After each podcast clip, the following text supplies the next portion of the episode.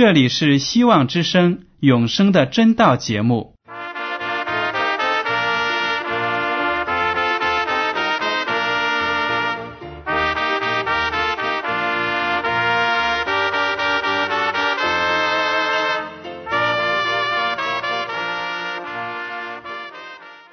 亲爱的听众朋友们，你们好，我是艾德，很高兴今天能和你们在永生的真道这个栏目中见面。耶稣说：“听上帝的话语，并且遵守的人是最有福气的。”所以，艾德现在能够通过电波和你们分享上帝的教导，感到十分快乐。我也希望众位弟兄姐妹。还有那些正在寻求真道的朋友们，也能够珍惜这段时光。大家不妨在手边准备好纸和笔，将今天讲到的要点和经文章节做些记录，以便过后自己再亲自查考圣经。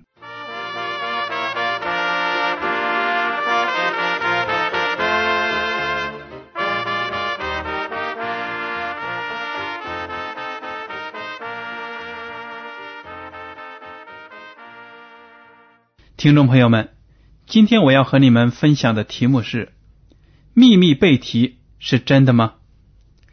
我们都知道，生活在这个世界里的人呢，所能得着的唯一的安慰，就是上帝的爱和保护。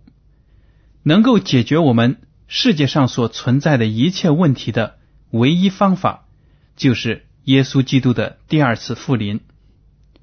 如果我们凭着我们人类的谋略想解决我们世界上所存在的各种问题，那么那是根本不可能的。而且呢，我们新发明创造的方法可能会把世界的问题变得更加的严重，更加的糟糕。新的灾难呢，就好像滚雪球般的越滚越大。环境的污染，气候的变化。人口的增长，这些难题呢，都是许多国家所面临的。而且通过这一切的现象，战争啊，还有地震，各种各样的灾难呢，都让我们看到耶稣基督第二次来临已经接近了。有的教会就说了，当耶稣基督第二次复临的时候，他是在夜间。秘密的来到，然后呢，把地上的圣徒悄悄的提走。等其他不信的人一早上醒来，突然发现自己的基督徒邻居都消失了。这就是所谓的秘密背题。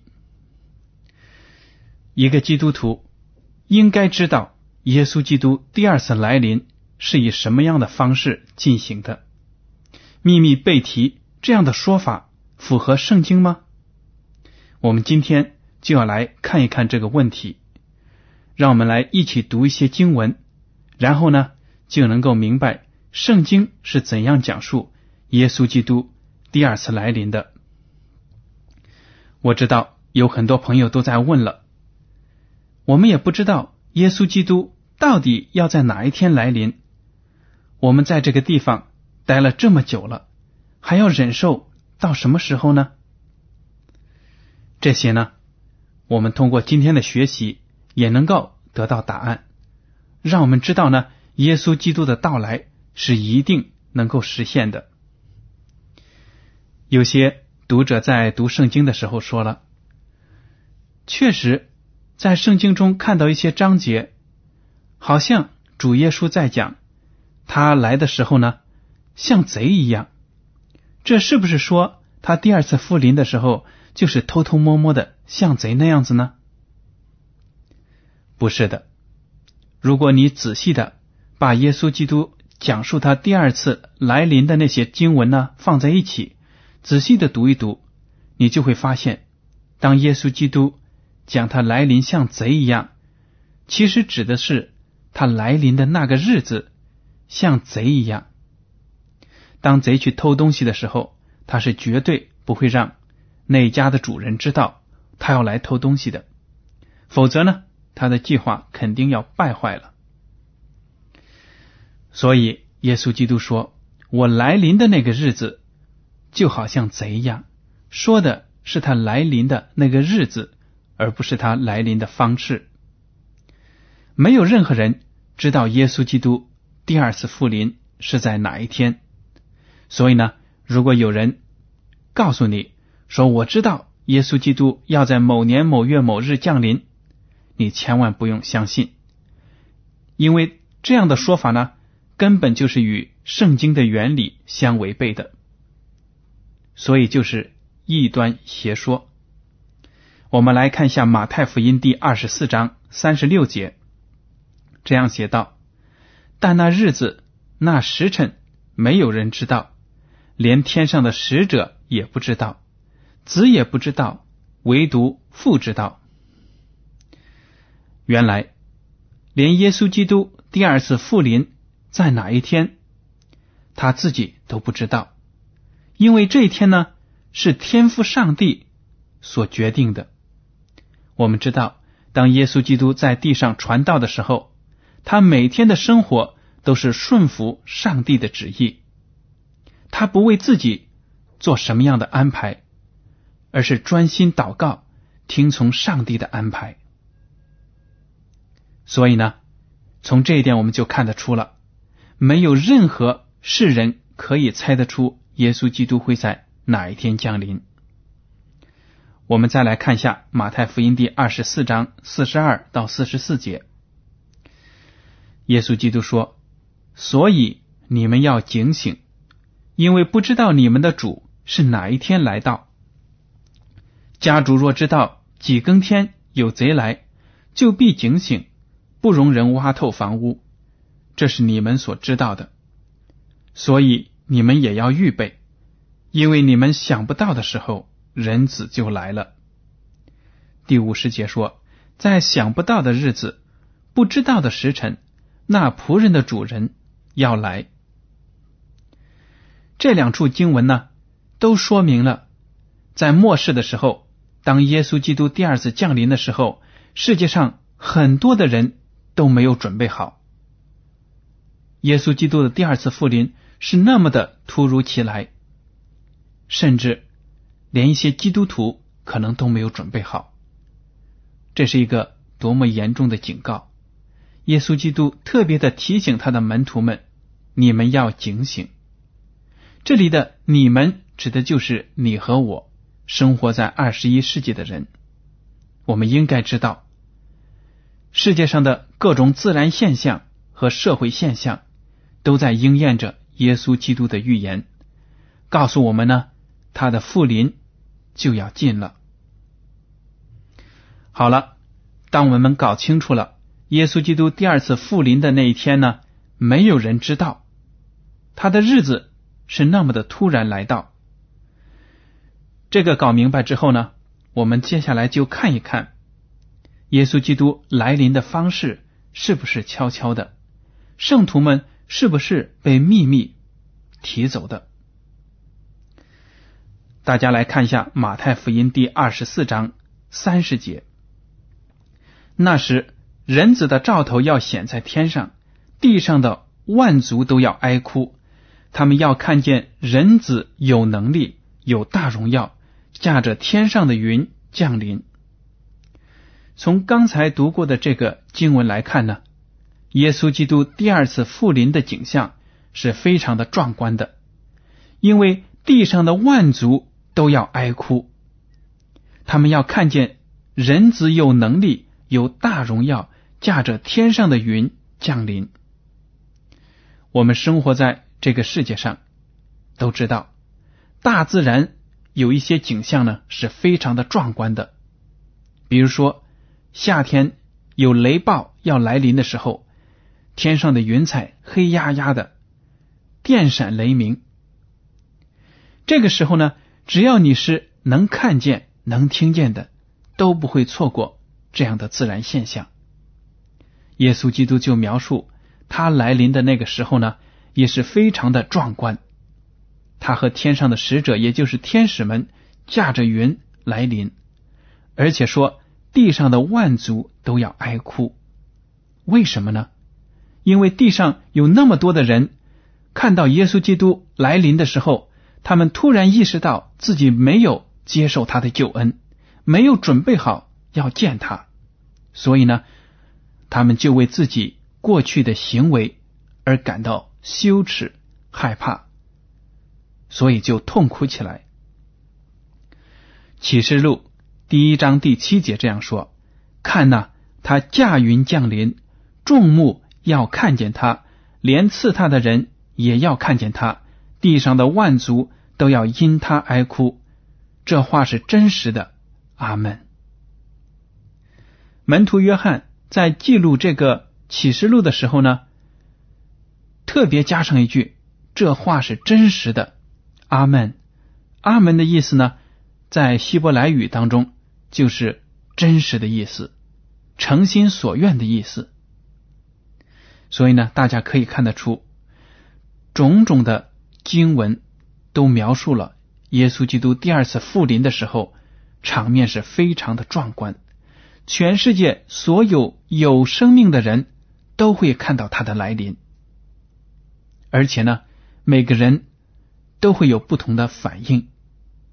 总的来说，那个时候的人在地球上将会分成两类：一类呢是信耶稣基督的人，得救的信徒；另一类就是不信耶稣基督的人。那些信耶稣基督的人当然就高兴，因为他们得救赎的日子终于来到了；而另一部分人呢，因为不信耶稣基督，就要遭到毁灭，所以他们就为自己过去的言行而感到。痛悔。圣经里描写基督第二次降临时的壮大场面呢，经文是非常的多的。我们只是举了其中的两三个例子而已。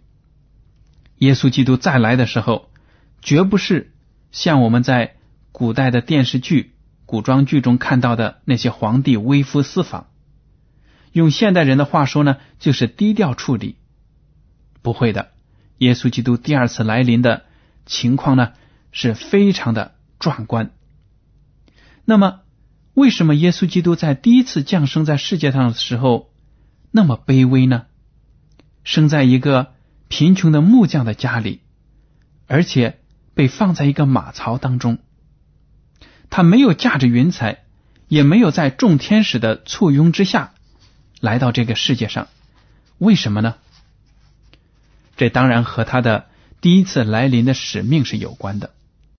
他第一次来到这个世界上，并不是为了审判罪人，而是要为世上的人的罪呢，献出自己的生命，做罪在的挽回祭。他没有靠世上的荣华富贵炫耀自己作为宇宙的主宰的身份，为的是不让人因为这些属世的东西来追随他。所以呢，他出生在伯利恒这样的小城里，置身马槽之内。他在成长的过程中也是子承父业，按照他的地上的父亲约瑟的要求呢，学习木匠的活，帮着父亲做木工。这就是耶稣基督他来到这世界上第一次使命，他所采取的形象。非常的卑微，是一个谦卑的木匠。当他到三十岁的时候呢，他就开始出来传道了，传天国的福音。这是他第一次来到世界上为世人所做的。但是当他第二次来临的时候，他的目的和方式就不一样了。他第二次复临的时候呢，是作为世界的审判者，而且是。异人的拯救者，所以他来的时候是把上帝的对恶人的审判给带来了。主耶稣在启示录中把这个目的呢也讲的非常的明白。启示录第二十二章十二节说：“看呐，我必快来，赏罚在我，要照个人所行的报应他。”原来。基督教的信仰里也有报应这样的说法。善人、义人行善呢，就要得到上帝的永生的赏赐，而那些恶人却要得到永远的毁灭。当主耶稣再次来到的时候，那些拒绝接受他为救主的人呢，将会是惊恐万分，因为他们的末日到了。圣经是这样描写那个场面的：启示录第六章十四到十七节，天就挪移，好像书卷被卷起来，山林海岛都被挪移，离开本位。地上的君王、臣宰、将军、富户、壮士和一切为奴的、自主的，都藏在山洞和岩石穴里，向山和岩石说：“倒在我们身上吧，把我们藏起来，躲避做宝座者的面目和羔羊的愤怒，因为他们愤怒的大日到了，谁能站得住呢？”这里描写到，当耶稣基督第二次降临的时候呢？大自然有剧烈的变动，天就挪移，天空好像书卷一样卷起来，消失了。山林海岛都从它的本位挪移开了。地上各个阶层的人，不管是富有的、贫贱的，不管你有多少知识、多少财富，在这个时候，因为没有接受主。没有得到上帝的救恩，他们就非常的恐慌，藏在山洞里，而且说：“赶快把我们遮盖起来吧，因为他们经受不起上帝的愤怒。”这些现象呢，都是人不可以错过的。大自然出现这么大的变动，那么惊天动地的事情发生，怎么会有秘密被提这样的说法呢？一个基督徒或者邻居怎么能够睡得稳呢？不会的。当耶稣基督来临的时候，把那些圣徒都带上天国去享受永生，而那些不信的人呢，就会立刻被毁灭掉，被上帝的荣耀和主口中发出的气息给杀死。没有任何一个人可以在耶稣基督复临之后说：“哎呀，我昨天睡了那么死，根本就不知道耶稣来了。糟糕，我错过那个时刻了。”不会的，没有任何一个人可以在那个时刻安稳的入睡。每一个人都要接受上帝的赏赐或者是惩罚。那些君王、臣宰、将军、富户、壮士和一切为奴的、自主的，在那个时候呢，因为看到了上帝的荣耀而感到恐惧。他们明白自己将要失去永生的福气，真的是后悔都来不及了。这就给我们很多的提示：如果你和我在今天还没有认识耶稣基督，和他给我们带来的救恩，那么我们到最后他复临的时候，怎么能够在他面前站得住呢？耶稣基督第二次复临带来的就是给这个世界的审判。马太福音第二十五章三十一到三十四节，当人子在他荣耀里同着众天使降临的时候。要坐在他荣耀的宝座上，万民都要聚集在他面前，他要把他们分别出来，好像牧羊的分别绵羊、山羊一般，把绵羊安置在右边，山羊在左边。于是王要向那右边的说：“你们这蒙我父赐福的，可来承受那创世以来为你们所预备的国。”我们跳到四十一节，王又向那左边的说：“你们这被咒诅的，离开我，进入那位魔鬼和他的使者所预备的永火里去。”这里就描写到了，在耶稣基督第二次复临的时候，地上的人将分成两类：一种是将要得救的人，另一种呢是即将毁灭的人。得救的人在这个预言当中呢，就用绵羊来表示，而那些即将毁灭的恶人就被山羊这个动物来代替了。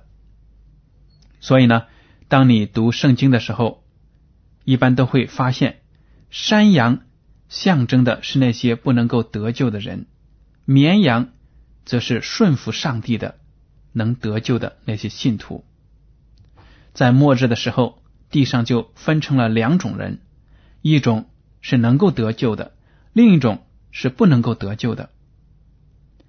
那些得救的人将要承受创世以来。为他们所预备的国，也就是上帝从起初就为这些信靠他的人预备了一个美好的天国；而对另一些不能够得救的、即将毁灭的人，上帝有咒诅给他。上帝说：“你们要进入那位魔鬼和他的使者所预备的永火里去。”永火呢，不是代表。永远的刑罚，永远的折磨，而是永远的灭亡。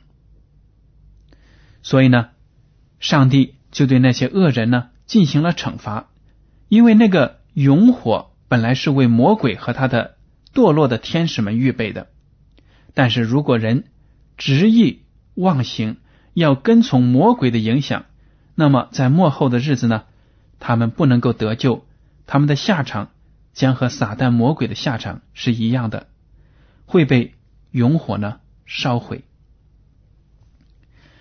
在马太福音第十三章二十四到三十节有这样的比喻，耶稣又设个比喻对他们说：“天国好像人撒好种在田里，及至人睡觉的时候，有仇敌来将稗子撒在麦子里就走了，到长苗。”涂碎的时候，稗子也显出来。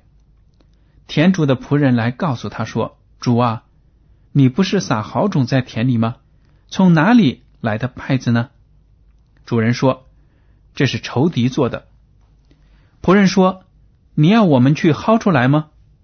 主人说：“不必，恐怕薅稗子，连麦子也拔出来，容这两样一起长，等着收割。”当收割的时候，我要对收割的人说：先将稗子薅出来，捆成捆，留着烧；唯有麦子要收在仓里。在这个比喻当中呢，耶稣基督用了麦子和稗子。麦子呢，就象征着在末后的日子里，当他复临的时候，那些信靠他的圣徒，他们即将得救，被收在仓里，也就是。收进天国里，那些败子呢，就是不信的人，与上帝的福音做敌对的人。在我们这个世界呢，有信的人，也有不信的人；有顺从上帝的福音的人，也有敌对上帝的福音的人。就好像麦子和稗子一样共存。为什么上帝没有马上把稗子除掉呢？因为上帝要把麦子和稗子共同留到末后的时候，当耶稣基督第二次复临的时候，就是区别麦子和稗子的时候。听众朋友们，你在这个世界上愿意做麦子，还是愿意做稗子呢？因为耶稣基督第二次来临的时候已经接近了。如果你还没有，接受耶稣基督，接受上帝的救恩，你就应该早早的做出准备，做出决定，跟随他。如果你在现在准备好了，那么将来等他来到的时候，你就可以坦然无惧的站在他的面前，不会像那些不信的人一样，被上帝的荣耀给毁灭了。所以，从这些预言当中呢，我们就看到了。在末后的日子，确实存在着得救的人和不得救的人。耶稣基督的到来是肯定的。至于是在哪一天，我们已经学过了，连耶稣基督自己都说：“我不知道。”那是由天父上帝所决定的。但是有一点是肯定的：当耶稣基督第二次来临的时候呢，那个场面是非常的壮观、庞大，天上千千万万的天使都会跟着自己的统帅耶稣基督，驾着云彩来到这个地球上。要把得救的人，在预言当中被描写成绵羊和麦子，收割收获在天国里；而那些不得救的人呢，将是山羊和稗子，也会被天使聚集起来给烧毁了。这就是世界的末日，人类社会的结局。当然，我们不要把眼光放在消极的、悲观的这个结局上，而应该把我们的指望和盼望放在上帝在天国中给我们预备的永生。如果上帝把好的东西摆在我们面前，把坏的后果也讲给我们听，那么我们有什么理由要拒绝上帝好的礼物呢？我们为什么要接受那将来灭亡的结局呢？每一个聪明人在读完圣经之后，都应该做出聪明的决定，顺从上帝，顺从耶稣，接受他在十字架上为你所做出的牺牲、流出的宝血，你的罪就能够得到赦免，你就有永生的盼望。所以，听众朋友们应该互相鼓励，用圣经的话语来激励自己，抓紧耶稣基督交给我们的救恩。好了，今天的永生的真道节目到此就结束了。您如果对今天的讲题有什么想法，或者对这个栏目有什么建议，您可以写信给我。我的通讯地址是香港九龙。中央邮政总局信箱七零九八二号，请署名给爱德。爱是热爱的爱，德是品德的德。您在来信的时候呢，不必采用挂号信或者快件邮寄，因为这类信件在收发的时候都需要额外的手续，反而会减慢了通信的速度。好了，艾德感谢您收听今天的广播，上帝赐福你们，再见。